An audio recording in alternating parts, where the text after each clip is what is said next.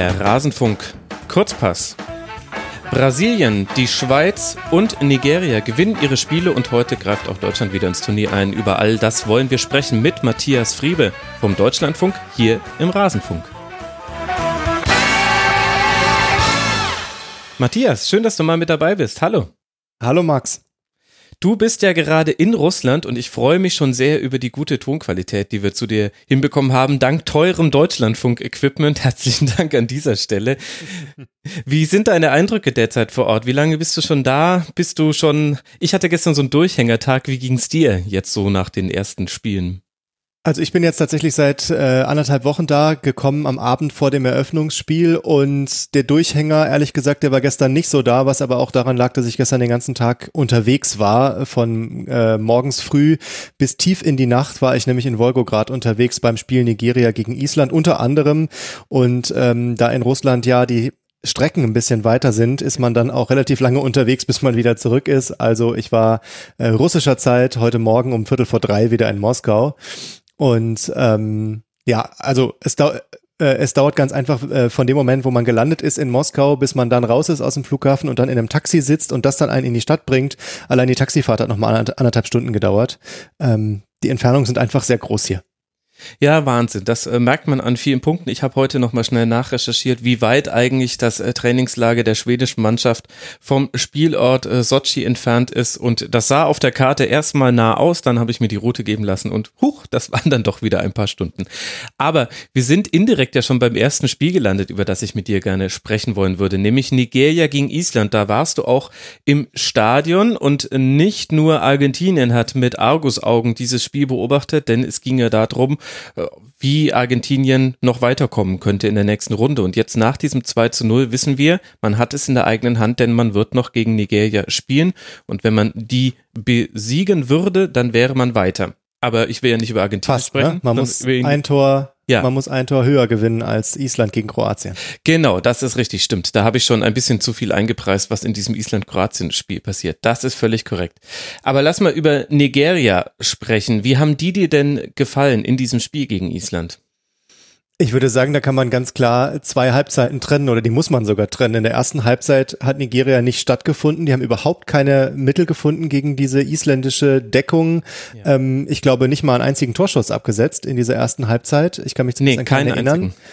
Und dann in der zweiten Halbzeit war das ja direkt der Paukenschlag ganz zu Beginn. Es gab schon einen Schuss direkt nach dem äh, Wiederanpfiff und dann nach vier Minuten äh, das 1 zu 0 mit diesem Traumtor, muss man ja einfach mal sagen.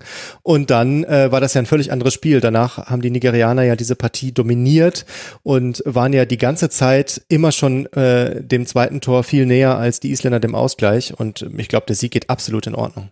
Naja, würde ich auch so sagen. Vielleicht auch bezeichnend, dass dieses 1 zu 0, also wunderbare Ballverarbeitung und dann auch toller Abschluss, aber dass dieses 1 zu 0 aus einer Situation herausgefallen ist, in der ausgerechnet das gut strukturierte Island mal zu sehr aufgerückt war, nämlich bei einem eigenen langen Einwurf.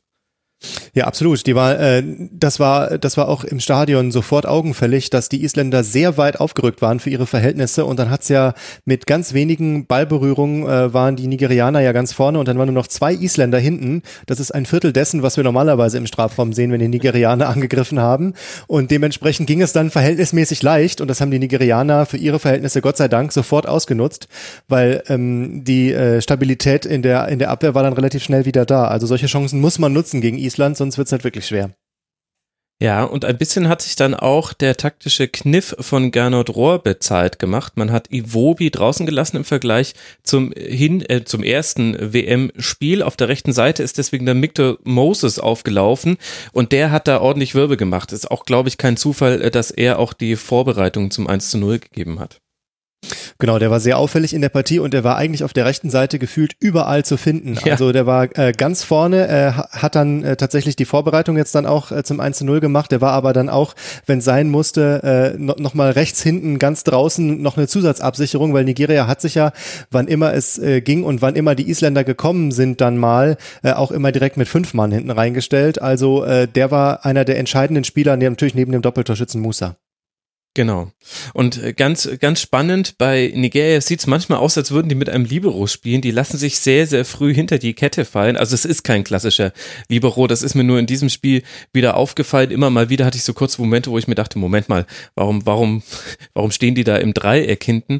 Nutzen sie auch für den Aufbau ganz gerne. So ein bisschen ein altes Mittel, was aber gar nicht so unclever ist, vor allem ja gegen auch ein gut organisiertes Island, bei dem aber ein paar Dinge in diesem Spiel gefehlt haben. Kannst du mir erklären, warum sich Island so schwer getan hat? Der verschossene Strafstoß, der kommt da noch so ein bisschen plakativ obendrauf, aber es war ja auch insgesamt eine, ja, ein bisschen andere Leistung als gegen Argentinien. Ich habe mich das auch gefragt, was da eigentlich los war. Ähm, ich habe so ein bisschen das Gefühl gehabt, die äh, Körpersprache war der Ausweis dafür, dass sie irgendwie nicht die richtige Einstellung zu diesem Spiel gefunden haben. Äh, auch Sigurdsson mit dem verschossenen Elfmeter, der hat sehr schnell den Kopf hängen lassen.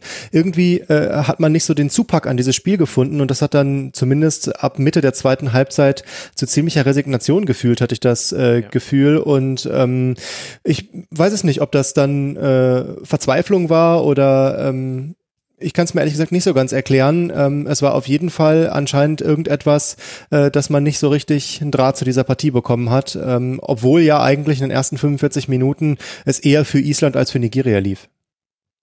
Genau, aber dann eben mit dem ersten Rückschlag konnte man dem nichts mehr entgegensetzen. Ein bisschen nee, war ja die, die Vermutung vor dem Spiel, würde Island damit zurechtkommen, mal nicht als Underdog in ein Spiel zu gehen. Ich weiß jetzt aber nicht, ob mir das alleine reicht, um zu erklären, warum man jetzt mal diese einen 94 Minuten da nicht so souverän gespielt hat, zumindest in der zweiten Halbzeit als noch im Auftaktspiel. Jetzt, wenn du schon im Stadion warst und wir ja auch wissen, die isländischen Fans werden allenthalben sehr gefeiert. Du standst auch mitten in einem Hu. Wie war denn so die Atmosphäre rund um dieses WM-Spiel?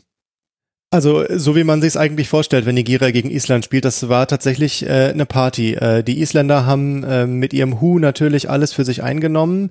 Ähm, das haben auch alle anderen mitgemacht im Stadion. Auf einmal stand Ach, cool. das ganze Stadion und alle äh, haben die Hände ausgebreitet. Ähm, die russischen Fans, die da waren, äh, die haben tatsächlich äh, fast schon drauf gewartet und äh, haben sofort mit eingestimmt. Auch ein paar Nigerianer haben mitgemacht, die ja für sich äh, äh genommen auch immer ganz gut Party machen, auch wenn nur sehr wenige da waren. Ich hatte ähm, das Vergnügen, direkt neben äh, einer kleinen Gruppe von Nigerianern zu sitzen, äh, dessen, ich will ihn mal, äh, äh, ich will ihn mal freundlich Anführer nennen, 90 Minuten lang wie ein Rohrspatz auf das Feld geschimpft hat. Wir saßen relativ nah am Rasen und er die ganze Zeit die Vornamen der Spieler brüllte und äh, ich habe es mir so, äh, äh, so übersetzt nach dem Motto, jetzt geh doch hier hin und mach mal da und warum läufst du nicht hier? Und er war 90 Minuten lang, hat er auf die Spieler eingeredet. Das war höchst spektakulär.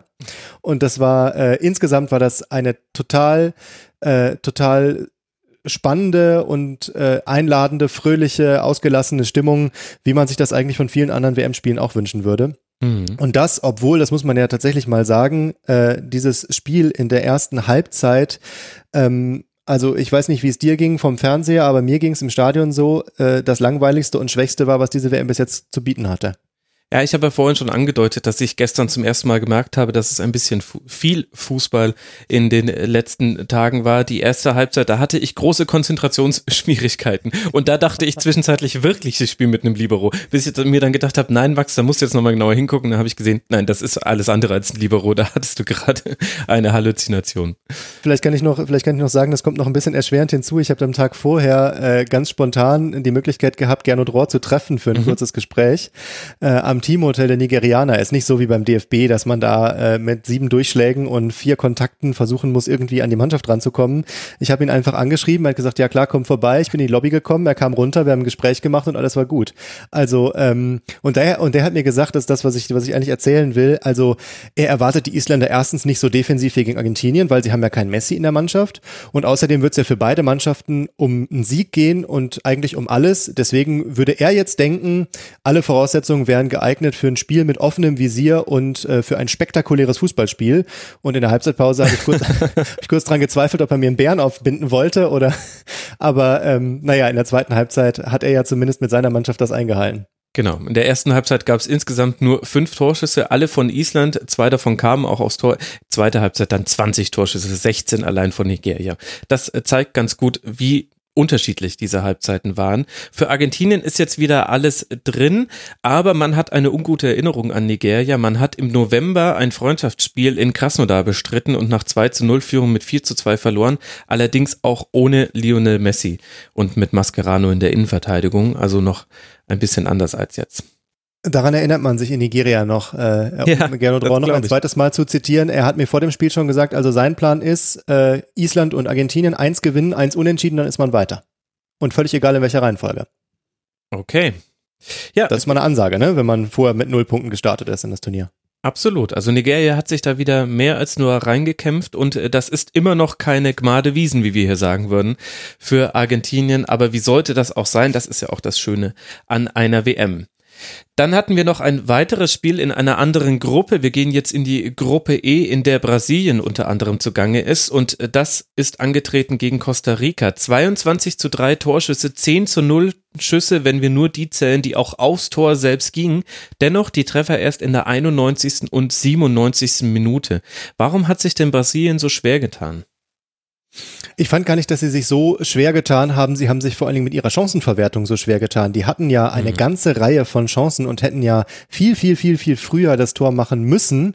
Aber irgendwie hatte man das Gefühl, zumindest mir ging es so, dass es vor allem Neymar irgendwie bis zu seinem Tor in der 97. Minute irgendwie nicht so ganz äh, wusste, wie er den Ball im Netz unterbringen sollte, egal was er für eine Chance hatte.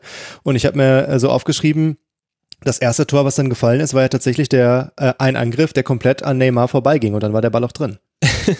ja, das wirft auf ganz guten Licht darauf, was man taktisch beobachten konnte in diesem Spiel. Also schon im Auftakt gegen die Schweiz hat man einen äh, fast schon zu krassen Linksfokus Brasiliens gesehen. Das ist völlig logisch, weil du hast einen Marcelo, der sehr, sehr offensiv seine Außenverteidigerrolle interpretiert. Du hast einen Coutinho, der in toller Form ist und dann eben Neymar. Aber der rechte Flügel war völlig abgemeldet und ich spreche da fast schon in Plattenhart gegen Mexiko-Dimensionen. Also. ja, aber das stimmt.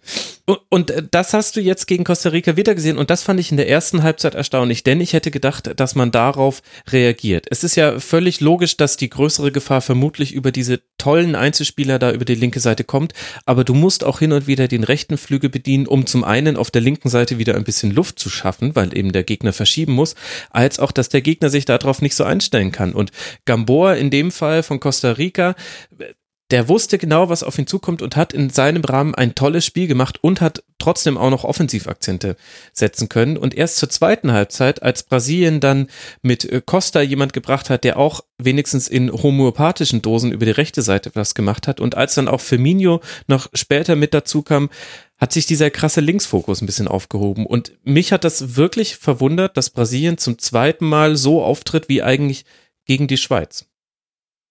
Ja, es hat mich auch verwundert, dass da nicht mehr ähm, nicht mehr Variation möglich war, dass da, dass man da einfach auch nicht bei den ganzen Klasse Einzelspielern, die man auch hat, ein bisschen mehr Flexibilität und Spontanität an den Tag legt, dass man da auch im Spiel nochmal was ändert. Ähm, eine, ein Wechsel hat es ja gegeben, man kennt ihn vielleicht noch aus der Bundesliga, hinten rechts, Wagner hat ja gespielt für Danilo, ja. ähm, aber das hat ja überhaupt nichts geändert. Es war ja nee. exakt das gleiche Bild, es war völlig egal, wer da, wer, wer da gespielt hat. Äh, am Ende lief es immer über die gleichen Stationen, über Marcelo, Coutinho, Neymar und vorne Gabriel Jesus. Also ähm, ich ich habe echt gestaunt. Äh, auch da war es ja wieder so, dass die erste Halbzeit sehr zäh rüberkam. Mhm. Ähm, und dann wurde es dann auch mit Laufe des Spiels besser. Vielleicht auch ein bisschen, weil die Costa Ricaner ein bisschen müde geworden sind, habe ja. ich mir äh, so gedacht. Ähm, mhm. Ganz interessant übrigens, die waren ja wirklich nur aufs Verteidigen aus eigentlich, muss man ja mal sagen. Ähm, am Ende wird ja immer bei der FIFA wird ja immer diese, diese, diese Heatmap der wichtigsten ja. Spieler gezeigt. Ja.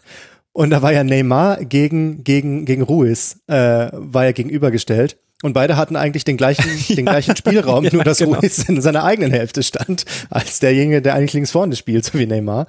Ähm, also, ja, der hat sich ja gefühlt nicht aus der eigenen Hälfte raus bewegt. Ja, total. Man kann sich diese ganzen Heatmaps und diese Statistiken, die ihr da vor Ort bekommt, die kann man sich auch runterladen auf FIFA.com und das gucke ich mir nach jedem Spiel an, unter anderem, weil man da die Tracking-Statistiken bekommt, zumindest wenn es keinen Fehler beim Import gab. Zu Peru gibt es zum Beispiel noch keine einzige Tracking-Statistik, die man abrufen kann. Verschwörungstheorien ist hiermit jede Tür geöffnet. Ich schweife ab, aber da habe ich mich auch schon sehr darüber amüsiert. Und äh, das, was du gesagt hast mit Costa Rica, stimmt natürlich. Also insgesamt nur drei Torschüsse in der zweiten Halbzeit, keinen einzigen. Man hat sehr, sehr gut verteidigt in so einem 5-4-1, aber ich fand, in der zweiten Halbzeit hat komplett die Entlastung gefehlt. In der ersten Halbzeit gab es immer wieder Szenen, in denen gerade Gamboa, nach Ballgewinn Costa Rica, ist Gamboa sofort nach vorne rechts gegangen, weil er wusste, Coutinho, Neymar, auch Marcelo, die werden jetzt nicht alle sofort gegen den Ball mitarbeiten. Und er war immer anspielbar. Es gab immer den langen Ball auf Gamboa und dann konnte daraus weitergespielt werden. In der zweiten Halbzeit hat mir das komplett gefehlt. Also jede Entlastung ging im Grunde der lange Ball vorne auf den Mittelstürmer und der wurde dann verloren, weil du hast ja mit Miranda und Thiago Silva auch zwei hervorragende Innenverteidiger bei Brasilien. Ja, die hätten auch gereicht eigentlich hinten. Ne? Man hätte sich direkt mit zwei Mann mehr ins Mittelfeld bewegen können. ja, ähm, vielleicht. Aber deine, deine, deine geliebte Fünferkette war wieder da und sie war gut zu sehen. ja, ja, meine geliebte Fünferkette. Ich finde das, ich gucke mir das jetzt gerade lieber an als das 4-4-2 gegen den Ball. Das habe ich jetzt bei so vielen Mannschaften gesehen. Das äh, langweilig. Kleiner Spoiler, wirst du heute Abend nochmal sehen. Was, du glaubst, Deutschland wird im 4-4-2 spielen? Das ist ja, das ist ja interessant. Kommen wir, kommen wir gleich noch zu. Eine Frage habe ich noch, das ist mir aufgefallen, das dürfte eigentlich jedem Beobachter und jeder Beobachterin aufgefallen sein und auch kleines, dickes Robben hat unter mitmachen.rasen.de eine Frage in die Richtung gestellt. Die Emotionen rund um Brasilien, das sich beschweren beim Schiedsrichter in Person von Neymar, dass äh, sich immer mehr in dieses Spiel reinsteigern, immer ein bisschen hektischer werden, gegipfelt dann davon, dass er nach dem Schlusspfiff minutenlang in einer weinenden Pose verharrt. Das alles erinnert einen sehr an die WM 2014 und da haben wir schon mal erlebt, wie Brasilien an den eigenen Emotionen zerbrochen ist in spielerischer Hinsicht. Siehst du solche Tendenzen auch wieder? Ja, das war, das war tatsächlich augenfällig, wie die Brasilianer sich irgendwie gefühlt selber unter Druck gesetzt haben. Äh, man muss ja bei der, bei der Beobachtung auch die eine Szene, über die man vielleicht äh, noch viel mehr reden sollte, äh, mit einbeziehen. Diese Schwalbe von Neymar, ja. das äh, tue ich auch mal mit in diesen Topf mit rein, wo ich einfach auch das Gefühl hatte, der, der weiß sich jetzt gar nicht mehr anders zu helfen. Der muss jetzt diesen Elfmeter haben wollen. Der muss jetzt mal irgendwie was erreichen, was äh, auf dem Papier steht und was zählt. Vielleicht liegt es auch ein bisschen daran, dass er in der Heimat ja, wenn man äh, das, äh, also so wie ich es gelesen habe, äh, dass er da ordentlich angezählt ist, ähm, dass er nicht in die Taktik äh, des Trainers passt, dass er mit seinen Dribblings viel zu eigensinnig ist. Also es gibt wohl in Brasilien viel Kritik an Neymar bei dieser Weltmeisterschaft. Und äh, ich glaube, die setzen sich unter einen enormen Druck und das merkt man dann auch im Spiel, weil da wirklich die kleinsten Kleinigkeiten beim Schiedsrichter reklamiert werden werden, bis hin zu dieser äh, Hollywood-reifen äh, Schwalbe äh, dann äh, mit der anschließenden äh, Schauspieleinlage des Trainers, die ja auch für viel Gelächter gesorgt hat. Ähm, also ich beobachte das auch, dass die sich unter Druck setzen. Bin deswegen sehr gespannt auf das dritte Spiel in dieser äh, Gruppe gegen Serbien. Oh, ja. ähm, die ja mit ihrer äh, Körperlichkeit und gleichzeitig auch mit ihrem Willen äh, etwas zu bewegen, äh, da vielleicht äh, den Brasilianern sehr, sehr, sehr wehtun können. Besonders äh, habe ich mich, äh, habe ich mir gestern schon überlegt, freue ich mich sehr auf das Duell Tadic gegen Marcelo. Wir werden gleich sicher noch über Tadic reden. Ja. Aber da äh, treten zwei ganz große äh, äh, Akteure des Spiels direkt gegeneinander an. Ähm, ich glaube, das könnte ein ganz heißes Duell werden. Das glaube ich auch und das ist die perfekte Überleitung, dass wir jetzt dann auch auf das serbische Spiel, Spiel gegen die Schweiz blicken. Auch wieder zwei sehr unterschiedliche Halbzeiten nicht nur was die Spielrichtung angeht, sondern auch die Chancenverteilung. Serbien fast schon grotesk überleben in der Luft in der ersten Halbzeit. Mitrovic hat von seinen ersten acht Ballkontakten, waren vier davon waren Kopfballduelle. Alle hat er gewonnen. Am Ende hat er von elf Kopfballduellen acht gewonnen. Nicht nur, weil er das 1 zu 0 so gemacht hat, muss ich sagen, wirklich erstaunlich, dass sich da sowohl Akanji als auch Scher gegen Mitrovic so selten durchsetzen konnten. Absolut erstaunlich. Hätte ich auch in äh, dem Sinne vor dem Spiel nicht gedacht. Gerade beim 1 zu 0 hat man ja auch gesehen, er hat dann auch ein bisschen Platz bekommen eigentlich. Ähm, also viel zu viel Platz bekommen in der Position. Ähm, das war äh, äh, absolut erstaunlich. Ähm, man hat es ein bisschen besser in den Griff bekommen, aber du hast schon gesagt, die Zahlen zeigen eigentlich, dass er das ganze Spiel über die Lufthoheit hatte in einer Etage, wo die Schweiz irgendwie nicht hingekommen ist gestern. Mhm. Und das hat natürlich dann Serbien auch Möglichkeiten gegeben. Das 1 zu 0 fiel ein bisschen nach Ansage, denn es gab schon kurz vorher genau die gleiche Situation. Da hat noch Jan Sommer den Ball halten können. Aber wir wissen ja jetzt im Nachhinein, es hat sich alles in der zweiten Halbzeit ein bisschen gedreht und in der Kabine soll es nach Aussagen von Granit Xhaka in der schweizerischen Kabine ganz schön gerappelt haben. Wie hättest du denn deren erste Hälfte analysiert? Bitte schrei jetzt nicht auch. Nein, ich, ich schreibe bestimmt nicht los, ich schreibe bestimmt nicht los.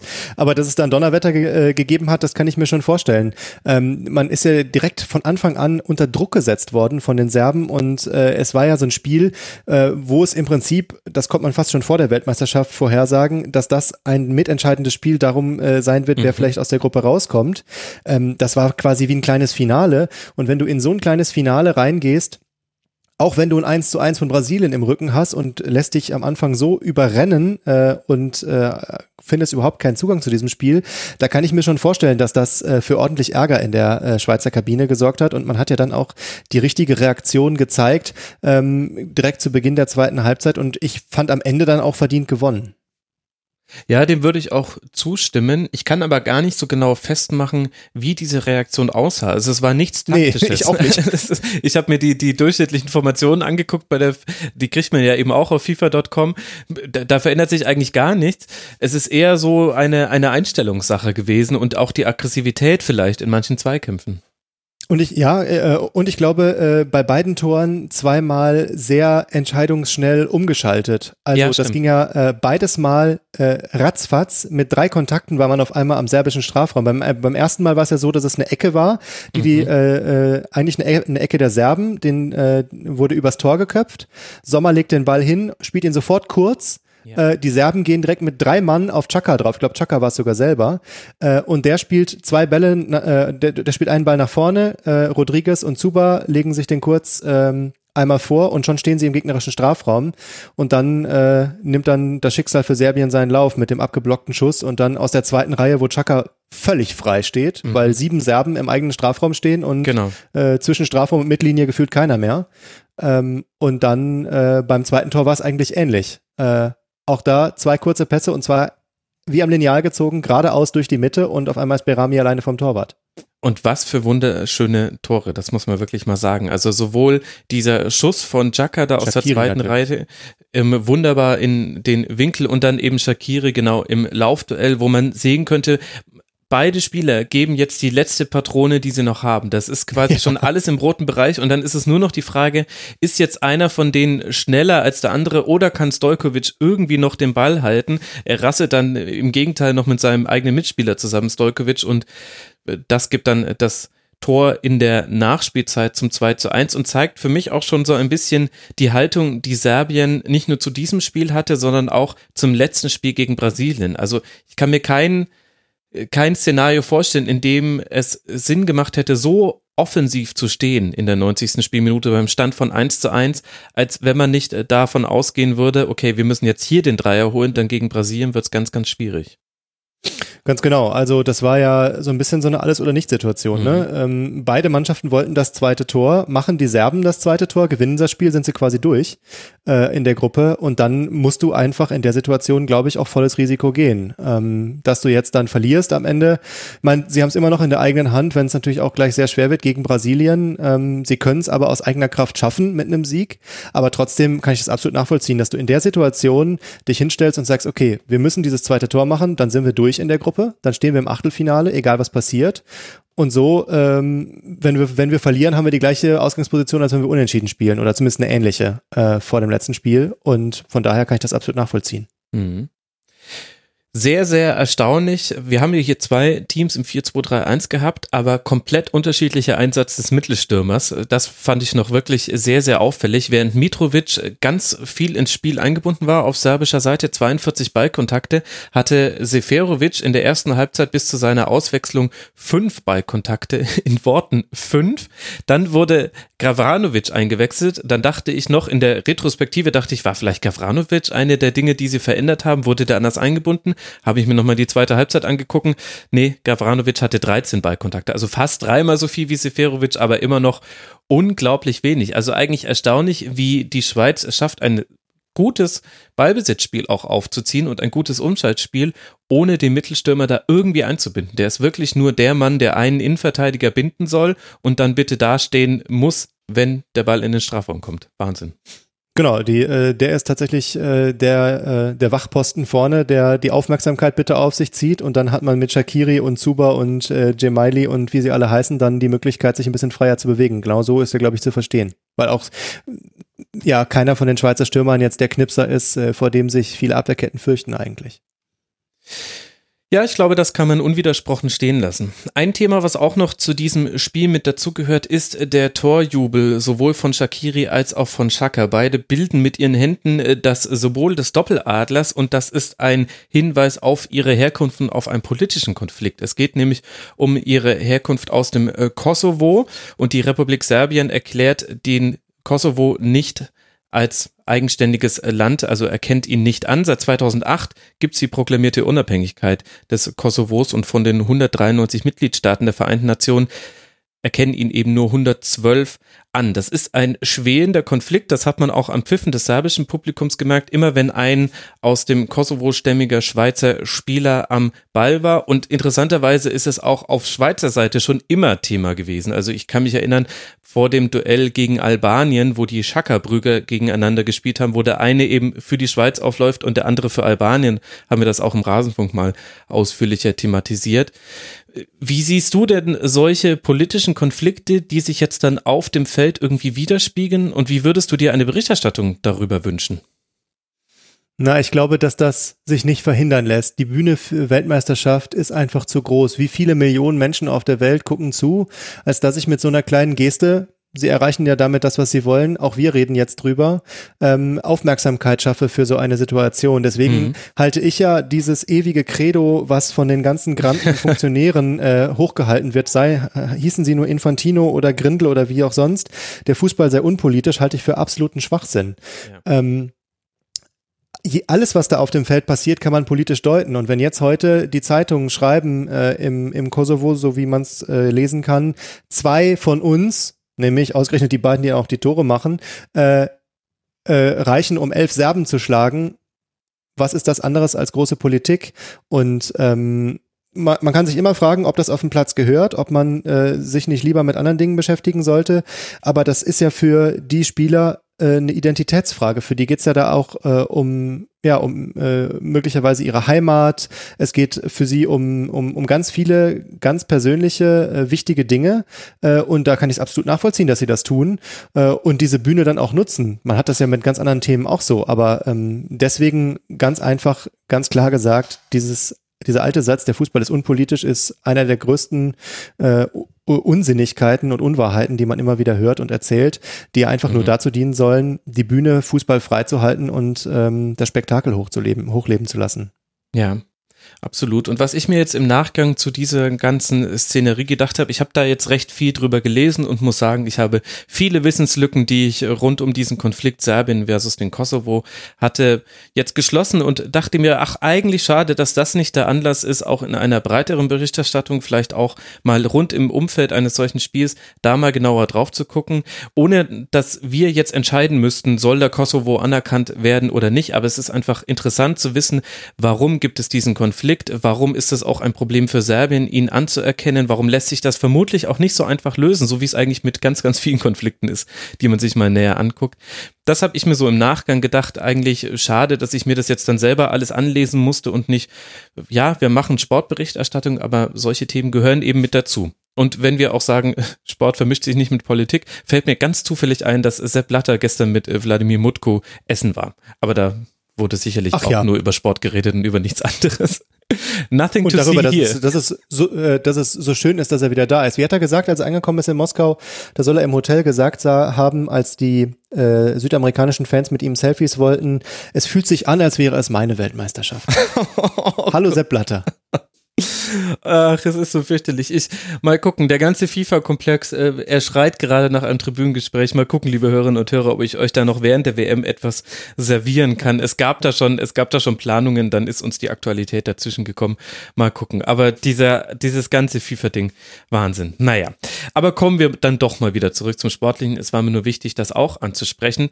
Heute Abend entscheidet sich das Schicksal Deutschlands, Matthias. Nee, eigentlich, eigentlich müssen wir nicht zum Sportlichen zurück. Eigentlich geht es darum, ob es Deutschland noch gibt nach heute Abend. Ja, wie, wird man, genau. wie wird man dieses äh, Spiel gegen äh, Schweden bestreiten? Wir wissen, dass Mats Hummels fraglich ist mit einer Nackenverletzung und dann haben wir die beiden großen Aufstellungsfragen. Wird Reus spielen und wer steht in der Spitze, Mario Gomez oder Timo Werner? Hältst du denn diese Fragen auch wirklich für so wichtig mit Blick auf das, was Schweden wahrscheinlich anbieten wird heute Abend? Ich halte sie für jetzt vor dem Spiel enorm wichtig, um sich auf dieses Spiel einzustimmen, ehrlich gesagt. ähm, ja. Äh, ich glaube ja tatsächlich, ähm, dass der Bundestrainer gar nicht so viel wechseln wird. Er hat gestern bei der mhm. Pressekonferenz mhm. gesagt, und das passt auch zu dem, wie er sonst in den letzten Turnieren agiert hat, ähm, dass er jetzt nicht wegen einem Spiel äh, äh, an dem Vertrauen zu den Spielern zweifelt. Ich glaube, es wird nicht so viele Wechsel geben. Gut, Hummels wird man wahrscheinlich ersetzen müssen. Da ist dann vielleicht eher die Frage Süle oder Rüdiger oder beide wenn es vielleicht eine Dreierkette geben sollte, was ich auch nicht für ganz unwahrscheinlich halte, ähm, muss es aber auch nicht geben. Äh, dann ist die Reus-Frage tatsächlich und vorne bin ich mir ziemlich sicher, dass Timo Werner trotzdem anfängt, ähm, mhm. dass er da an ihm festhält, ähm, weil er ja auch mit seinen Qualitäten vielleicht ein bisschen für Belebung sorgen kann bei dieser engen Spoiler wieder zurück, 4-4-2 der Schweden.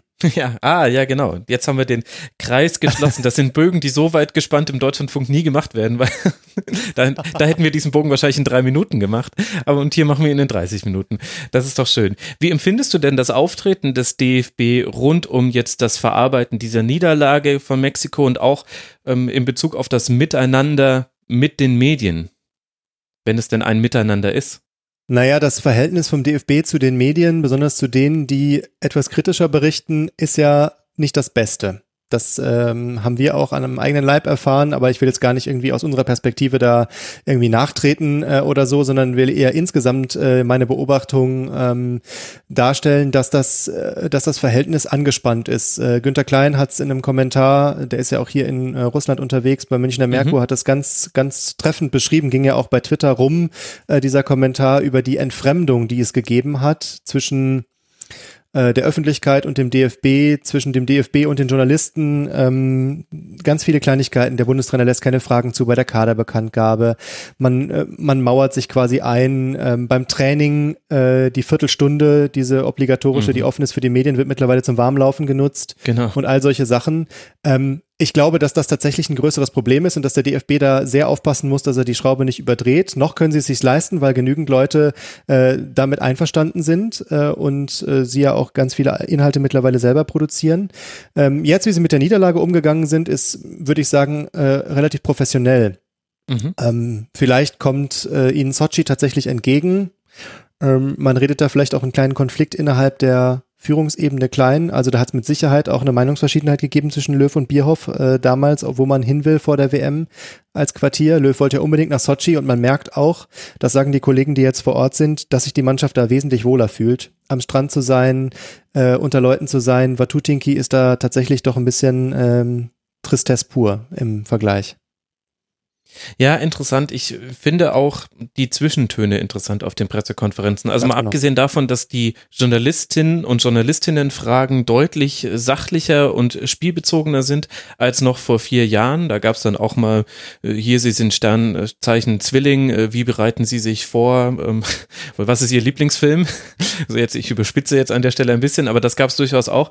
Es ist äh, dieses Jahr wesentlich sachlicher, zumindest bisher auf den Pressekonferenzen. Aber man merkt auch eine gewisse Pampigkeit von Seiten der DFB-Funktionäre, gerade auch bei Oliver Bierhoff, bei bestimmten Themen, wo ich mich dann auch manchmal gefragt habe, sieht denn Oliver Bierhoff gar nicht, wie schwer die Arbeit inzwischen geworden ist für Journalistinnen und Journalisten, die über den DFB berichten, weil sie eben so wenig Zugänge bekommen und weil sie dann auch nicht immer die interessantesten Spieler zu den Pressekonferenzen befragen können, da den immer gleichen Satz in 15 Varianten als Antwort bekommen. Da hat Manuel Neuer sich selbst übertroffen bei seiner Pressekonferenz. Und dann ist es ja völlig klar, dass die wenigen Themen, die es gibt, die werden dann durchgenudelt, um es mal so lapidar auszusprechen. Also da hatte ich den Eindruck, Oliver Bierhoff sieht vielleicht nicht das Gesamtbild. Ja, oder aus seiner Perspektive, man muss vielleicht auch gar nicht äh, von DFB-Sicht so viel Aufmerksamkeit von Seiten der Medien haben. Man hat es äh, offen gesprochen gar nicht so nötig, ähm, ja. sich da so wer weiß wie zu öffnen, weil man eben über eigene Kanäle, äh, über die eigene Homepage DFB TV und über ein paar Kollegen, die äh, sehr nah dran sind, äh, ohne Namen zu nennen, äh, die Öffentlichkeit bekommt, die man haben will. Ähm, und da ja. geht es viel mehr um andere Dinge. Äh, darum, dass man sich nur um sich selber drehen kann, sich nur um die eigene Vorbereitung kümmern kann. Das ist in gewissem Sinne auch ein bisschen lästig natürlich. Ähm, ist ja auch ganz klar, nicht jede Frage ist immer angenehm. Ähm, aber klar, die, die, die, die DFB-Funktionäre sind da ähm, in gewissem Sinne äh, nicht die freundlichsten gerade den Journalisten gegenüber und äh, das ist, glaube ich, Ausweis auch ein bisschen so einer insgesamten Stimmung, äh, wie das gerade so läuft. Vielleicht liegt es auch daran, dass insgesamt die Stimmung im DFB-Quartier nicht so die beste sein soll, zumindest gewesen sein soll in Vatutinki, was jetzt in Sochi ist, müssen wir mal abwarten dann.